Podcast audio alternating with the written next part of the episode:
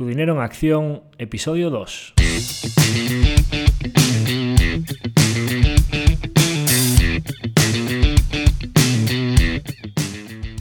Hola, soy Javier Acción, asesor financiero independiente autorizado y registrado en la Comisión Nacional del Mercado de Valores con el número 149 y asesor del fondo de inversión Acción Global.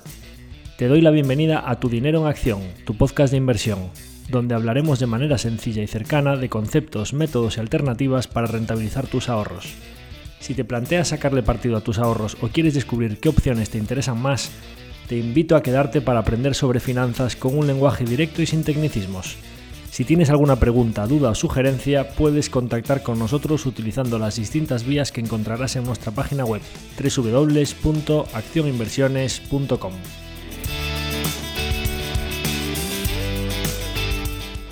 El contenido de este podcast es divulgativo. Las opiniones aquí expuestas son meramente informativas y en ningún caso suponen una recomendación de inversión. Si buscas asesoramiento financiero, debes dirigirte a cualquiera de los asesores autorizados y registrados en la Comisión Nacional del Mercado de Valores. En este segundo episodio, y siguiendo con el proceso de construir la casa por los cimientos, eh, después de la presentación inicial, voy a intentar responder a la pregunta más básica de toda esta cuestión de la inversión y del ahorro, y es ¿por qué? ¿Por qué invertir? ¿Por qué aventurarnos a todo esto de destinar una parte de nuestros ingresos a ahorrar y a invertirlos para que generen interés para nosotros? Eh, muchos de vosotros, los que estáis escuchando, probablemente ya tengáis inversiones eh, que estéis realizando actualmente o que las hayáis realizado en el pasado. Y entonces, pues posiblemente las preguntas que vaya a intentar responder hoy eh, sean muy básicas para vosotros. Pero siguiendo en la línea de que lo obvio no es obvio hasta que se dice, para no dejarme nada en el tintero, voy a intentar responder esta cuestión tan básica de por qué invertir. Entonces, en primer lugar, probablemente muchos respondan rápidamente a la pregunta, pues la inflación, libertad financiera.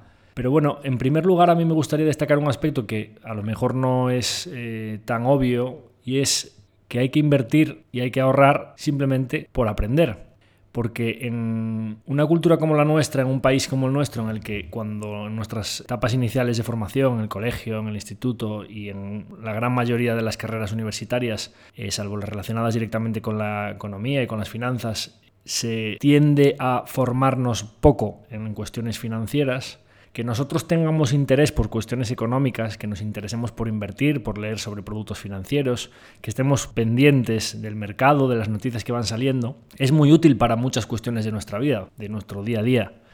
Y prácticamente cualquier trabajo, cualquier quehacer, cualquier proyecto que tengamos entre manos, sea por cuenta ajena o por cuenta propia, de cualquier sector, necesita una práctica económica. Hay que llevarlo a la práctica, hay unas facturas, hay unas nóminas, hay unas cuentas que cuadrar todos los meses para llegar a fin de mes hay una economía doméstica, con lo cual el primer motivo por el que nosotros debemos interesarnos en todo este mundo es simplemente por aprender, porque es algo útil para nuestro día a día.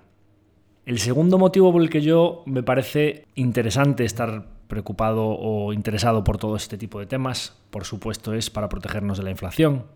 Y esto de la inflación, que, se habla mucho de ello últimamente y, cada vez hay más personas preocupadas por todo esto de la inflación, la subida de la luz, la subida de los combustibles, vamos, todos lo estamos sufriendo en nuestro propio bolsillo, ¿no? Hace nada ibas a llenar el depósito del coche a la gasolinera y pues un coche diésel lo llenabas por 50 o 60 euros. El, último día que estuve en la gasolinera mm, no baja de 85 o 90 euros, dependiendo del, del combustible que utilices, ¿no? La gasolina probablemente más. Entonces, pues esta, esta mm, muerte lenta que se va produciendo sobre los ahorros a largo plazo, llamada inflación, eh, es muy real.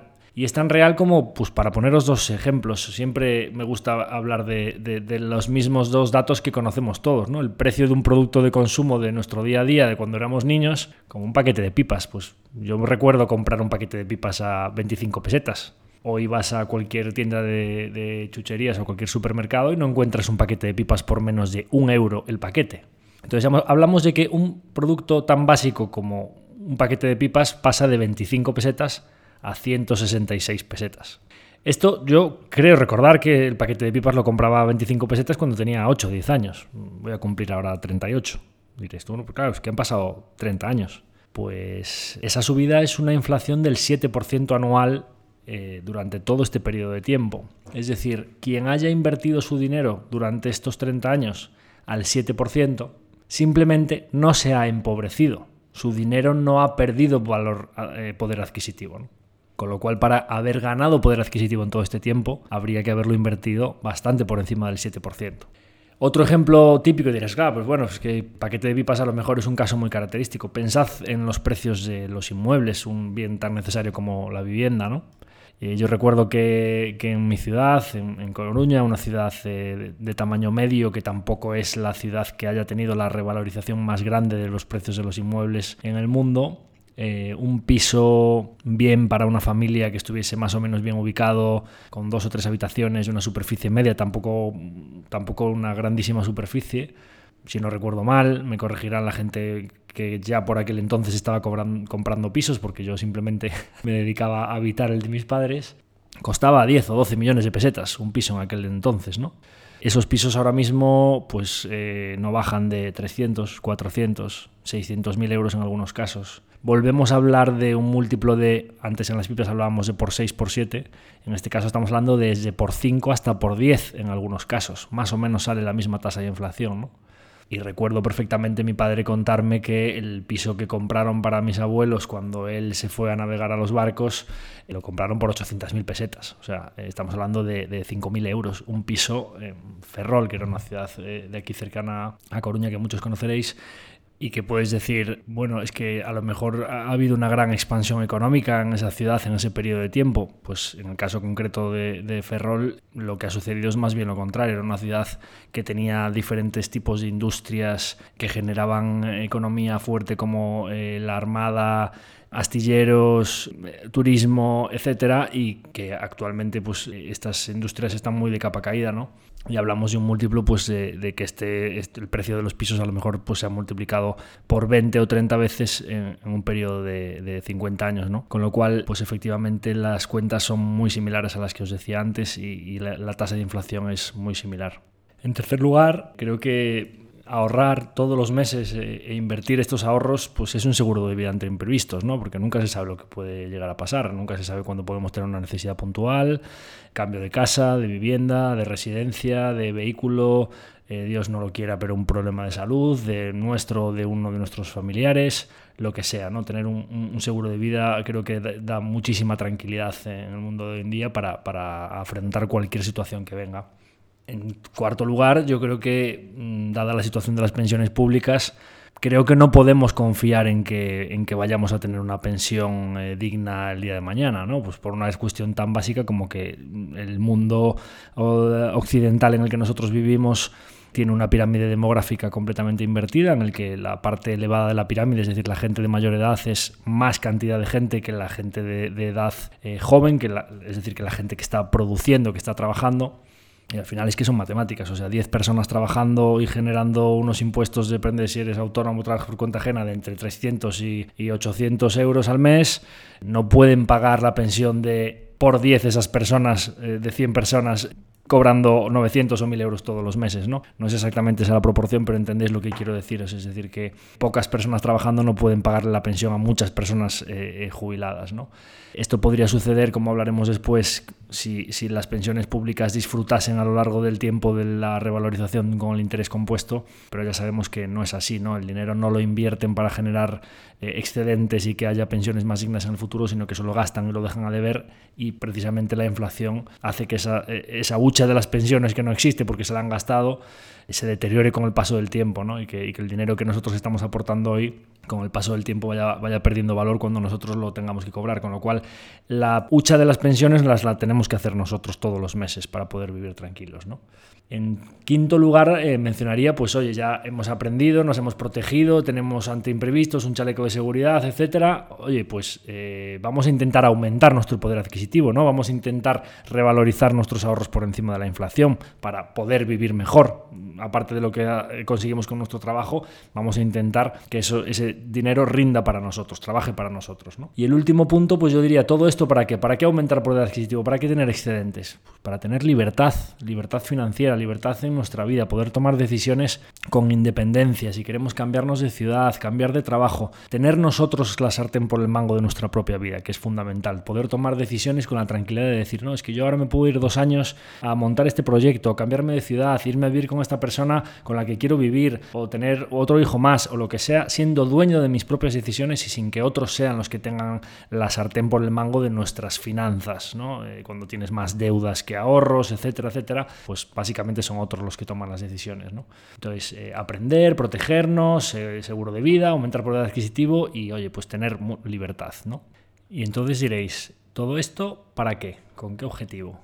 ¿Cuál es eh, el factor primario que va a mover eh, el, aumento de nuestros ahorros, la protección frente a la inflación y la posibilidad de que nosotros aumentemos poder adquisitivo? ¿Con qué objetivo invertimos? ¿Cuál es nuestro objetivo principal a la hora de invertir nuestros ahorros?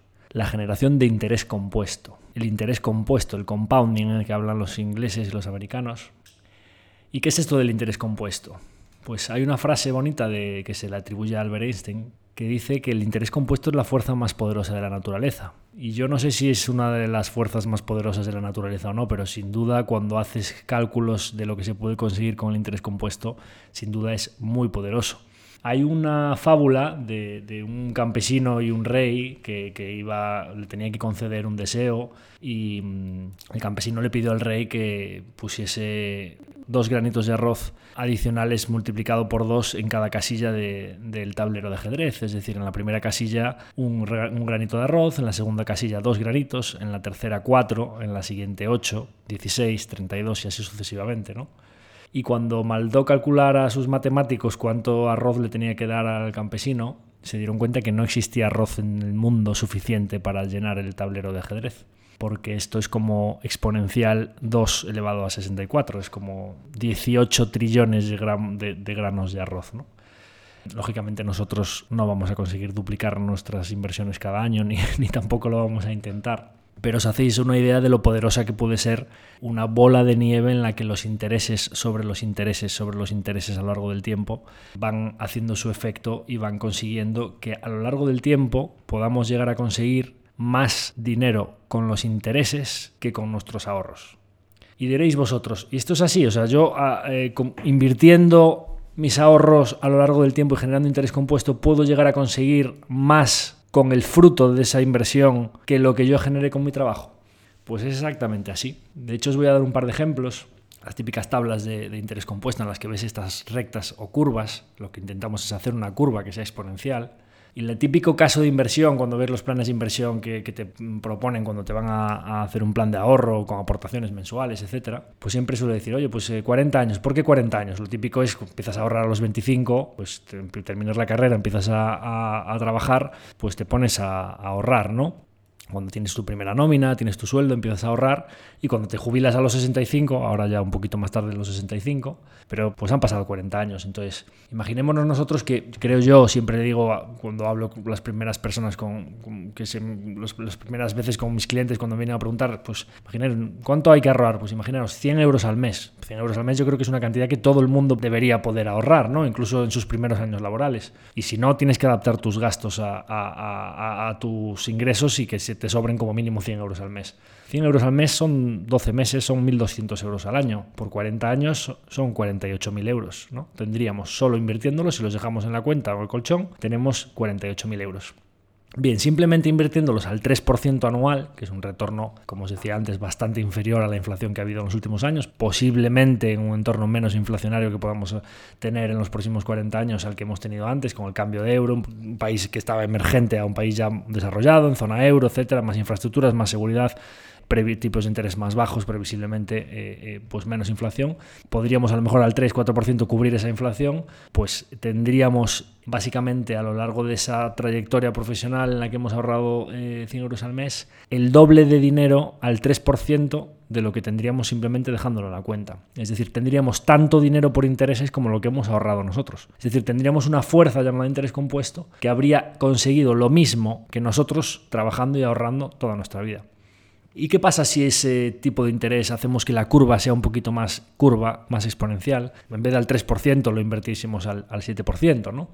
Pues implicaría que ese dinero, en vez de haberse duplicado, se habría multiplicado por 5 veces. Ahí veis el poder que no es lineal, sino exponencial, en el que nosotros tendríamos 48.000 euros de nuestro ahorro y llegaríamos a tener cerca de 260.000 euros, es decir, 200 y pico mil euros eh, de intereses, que es cuatro veces lo que nosotros habíamos ahorrado.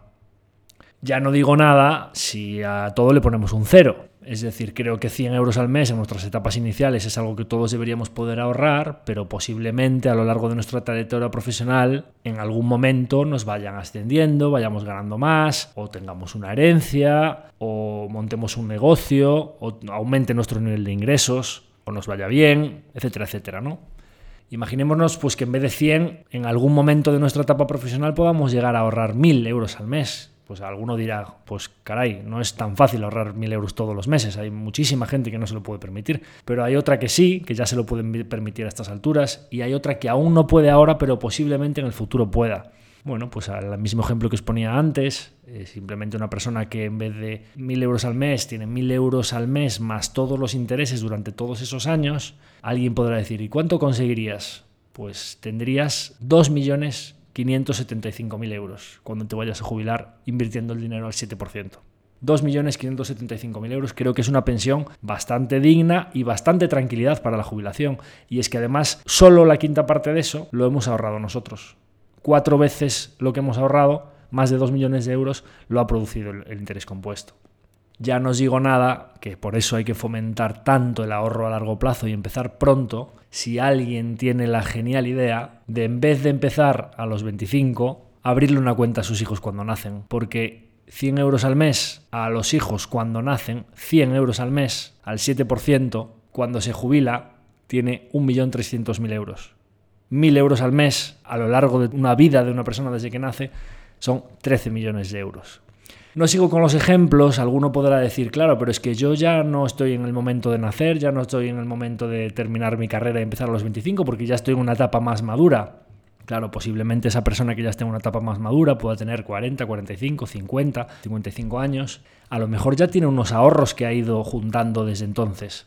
Y a lo mejor puede decir, oye, voy a poner a trabajar este dinero y además voy a seguir ahorrando todos los meses. Pues imaginémonos, una persona que tiene 50 años a día de hoy y que tiene unos ahorros en su cuenta corriente sin rendir nada de 100.000 euros, simplemente poniéndolos a trabajar al 7% anual, el ejemplo que os decía antes, pues va a conseguir solo entre los 50 y los 65 años triplicar ese dinero si sigue ahorrando todos los meses hasta que se jubile, triplicar el dinero que tenía, tener más de 300.000 euros en vez de tener 100.000, pues es una jubilación también mejor. Quiero decir con esto, aunque estemos a los 50, si tenemos ahorros, ponlos a trabajar cuanto antes. Si esta persona, pues por lo que sea, le ha ido bien, tiene un patrimonio más elevado, o ha vendido una empresa, o ha tenido una herencia, etcétera, imaginémonos, o tenía, ha heredado un inmueble o varios inmuebles y los vende, pues imaginémonos una persona que pues a los 50 o 50 y pico años pues pueda tener unos ahorros que porque le hayan venido en herencia o lo que sea, tenga un millón de euros, pues estamos hablando de que esa persona que posiblemente pueda pensar, bueno, yo tengo la vida más o menos eh, solucionada porque con esto me puedo asignar una nómina de 50.000 euros al año, que sería una nómina fantástica, y tendría para 20 años, 50 hasta los 70, pues malo será, ¿no? Después ya tiro de pensiones públicas. Pues no debe hacer eso, sino que debe poner a trabajar ese dinero porque un millón de euros invertido al 7% durante esos 15 años se convertirían en más de 3 millones de euros, ¿no? Es decir, eh, tendríamos el doble de intereses de, lo que tenemos eh, por nuestra herencia o ahorros iniciales. ¿no? Y diréis, bueno, pues el último caso, oye, pues yo si tengo 65, 70 años y ya estoy en la jubilación, creo que lo que hay que pensar en este caso es ese dinero va a ser para mí, mis ahorros de toda mi vida, yo ya tengo 65, 70 años, los voy a necesitar yo. Si esa persona tiene una pensión baja y tiene un nivel de gastos alto y va a necesitar tirar de esos ahorros en su jubilación, yo le diría que efectivamente pues los guarde a buen recaudo y simplemente pues vaya, vaya utilizándolos. Pero suele ser el caso que eh, muchas de estas personas no lo necesitan para, su jubilación o tienen una pensión muy digna y ese dinero probablemente vaya a quedar para eh, generaciones posteriores. Entonces volvemos al caso inicial. ¿Cuál es el plazo de inversión de esa persona? pues tiene muchos años por delante porque lo va a heredar, pues hay que ponerlo a trabajar cuanto antes porque esa persona tiene muchos años por delante para invertir. Es decir, me voy a jubilar o estoy ya jubilado, pero esta inversión es para mí, con lo cual el plazo es un factor fundamental. Cuando empecemos es un factor fundamental. El interés que consigamos durante todo ese periodo de tiempo es un factor fundamental. Entonces, básicamente, las respuestas a estas preguntas de cuándo empiezo, cómo lo hago, cuánto aporto, pues lógicamente, cuanto antes pongas a trabajar lo que tengas y a la tasa superior que puedas conseguir, la tasa más alta que puedas conseguir por el camino, siempre y cuando sea subiendo riesgos razonables, mejor y mayor será el interés compuesto que generaremos. ¿no? Entonces, claro, pues este tipo de preguntas son muy habituales cuando me viene a ver posible cliente, un posible partícipe, un amigo, un familiar, gente cercana. Oye, ¿y cuándo hay que empezar? Pues hay una pregunta muy típica de, sí, una frase mítica de Warren Buffett que dice, el mejor momento para empezar a invertir en bolsa es cuando naciste. Y el segundo mejor momento es ahora. Es decir, esta frase que es así un poco graciosa porque cuando naciste probablemente nadie se puso a invertir en bolsa, lo que quiere decir es cuantos más años por delante y cuanto más tiempo tengas para poner a trabajar el dinero, mucho mejor. Y con esto intento responder a otra pregunta que es, cuando viene un cliente a verme y me dice, oye, pues este dinero que tengo, ¿lo invierto todo junto o lo hago en varias veces? ¿Hago aportaciones mensuales o en varias veces o, directamente lo invierto ahora o espero a que suba o baje el mercado? Todo este tipo de dudas ¿no? que se te generan cuando tú vas a invertir y tienes un poco el miedo a la pérdida, la aversión al riesgo, que ya hablaremos en, en siguientes capítulos del tema del riesgo y de la posible rentabilidad que se puede obtener y diferentes alternativas de inversión. Pues básicamente cuanto a más tiempo esté trabajando el dinero, mejor. Con lo cual mm, los modelos matemáticos a largo plazo que han analizado cuánto rendimiento se obtendría en periodos de 5, 10 años, etcétera, con todas las subidas y bajadas del mercado, estadísticamente sale que cuanto antes pusieses a trabajar la mayor cantidad posible de dinero, mayor sería el interés compuesto que generarías. Esto quiere decir que yo recomiendo a todo el mundo, ah, pues invierte de golpe todos tus ahorros independientemente de que el mercado esté alto o bajo. No, lo que quiero decir es que la gente ponga a trabajar su dinero cuanto antes, si es una cantidad grande que la tienes en liquidez, todos tus ahorros, y vas a pasar a estar invertido en, el mercado, ya iremos hablando de diferentes alternativas, pues a lo mejor no lo hagas todo junto, hazlo en tres o cuatro veces, hazte un plan a los próximos seis meses, un año, para que ya lo tengas invertido y lo vayas haciendo en cantidades de 20%, 20%, 20%, y de aquí a un año lo tengas invertido y te asegures que vas a tomar un buen precio medio entre todas esas veces que has aportado pero sí que lo invertiría cuanto antes. Todo el dinero que no vayas a necesitar, todos esos excedentes que creas que no vas a necesitar como colchón, que siempre hay que tener un colchón de, seguridad, ¿no? Siempre hay que, por si viene cualquier imprevisto, calculas cuántos gastos tienes mensualmente, cuánto te sobra, etcétera. Yo recomiendo que el ahorro se, se produzca el primero de mes, no el último, es decir, que ya apartemos una parte para que no la tengamos en circulación y no, no, sea como un gasto fijo todos los meses y no veamos que tenemos la cuenta holgada y que entonces pues abramos más la mano con el gasto, ¿no? sino que hay que vivir correctamente, tener un nivel de gastos adecuado a nuestros ingresos, disfrutar de la vida que solo tenemos una, eso es fundamental, tampoco vamos a, vivir ahogados, pero los excedentes ahorrarlos el primero de mes y todos los excedentes que ya tengamos generados y veamos que no vamos a necesitar en los próximos meses, ponerlos a trabajar cuanto antes, porque el plazo es un, un factor fundamental del interés compuesto. ¿no? Y claro, pues eh, después lo que vayamos generando mes a mes, pues eh, si ya hemos puesto a trabajar rápidamente todo lo que teníamos, todo lo que vayamos generando mes a mes, no lo hemos podido invertir todo de golpe porque aún no lo, hemos, aún no lo habíamos generado, sino que es algo que se va a ir produciendo mes a mes. Bueno, pues esto, las aportaciones periódicas es un sistema fantástico. ¿no? Eh, ya los, los americanos tienen todos estos sistemas de ahorro súper analizados de lo que se puede conseguir a largo plazo y todo esto de la aportación media periódica a lo largo del tiempo es un sistema fantástico porque al final pues vas aportando una cantidad fija todos los meses. Esa cantidad fija, aunque no es muy intuitivo, provoca que si siempre compras la misma cantidad, tus precios medios estén por debajo de la media. Esto voy a intentar explicarlo rápidamente, pero aunque no sea muy intuitivo, si tú compras todos los meses 100 euros, cuando compras participaciones a 5, compras 20 participaciones. Y cuando compras los mismos 100 euros a 10, compras 10 participaciones. En total tienes 30 participaciones y has invertido 200, 200 entre 30 es 6,6 periodo, no 7,5 que eh, nos diría la media si hemos comprado a 5 y hemos comprado a 10, nuestra media debería ser 7,5, ¿no? Pues no, es 6,6 porque hemos comprado más participaciones de las baratas que de las caras. Con lo cual, aunque no es muy intuitivo pensar que si yo siempre aporto la misma cantidad, nuestro precio medio esté en la media del mercado, Las aportaciones periódicas constantes son un sistema fantástico para ahorrar porque nuestro precio medio ponderado tiende a estar más cerca de la parte baja con lo cual, imaginaros si nosotros simplemente invertimos y el mercado a largo plazo ya nos va dando el interés compuesto, imaginaros si seguimos este sistema que nuestro precio medio de compra está cerca de la parte baja, con lo cual el rendimiento medio a lo largo del tiempo y nuestro interés compuesto es todavía superior a la media que produzca el mercado. Por supuesto, sobra decir que si además de empezar a invertir pronto y ser ahorradores todos los meses, la tasa de interés compuesto a la que nosotros invertimos nuestros ahorros no es del 3 ni del 7, sino del 10 o del 12%, es decir, un doble dígito, que es lo que nosotros intentamos conseguir a largo plazo, el Excel no le caben los ceros.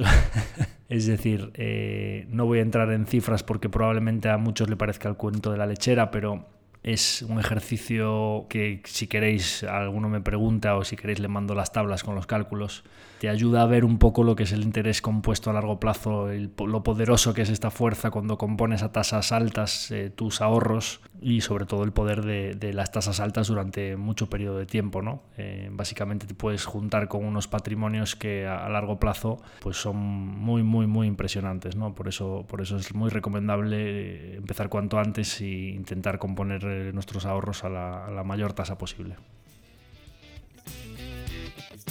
Si tienes alguna duda sobre lo que hemos hablado hoy o te gustaría que comentásemos algún producto financiero o alguna compañía en concreto, no dudes en ponerte en contacto con nosotros.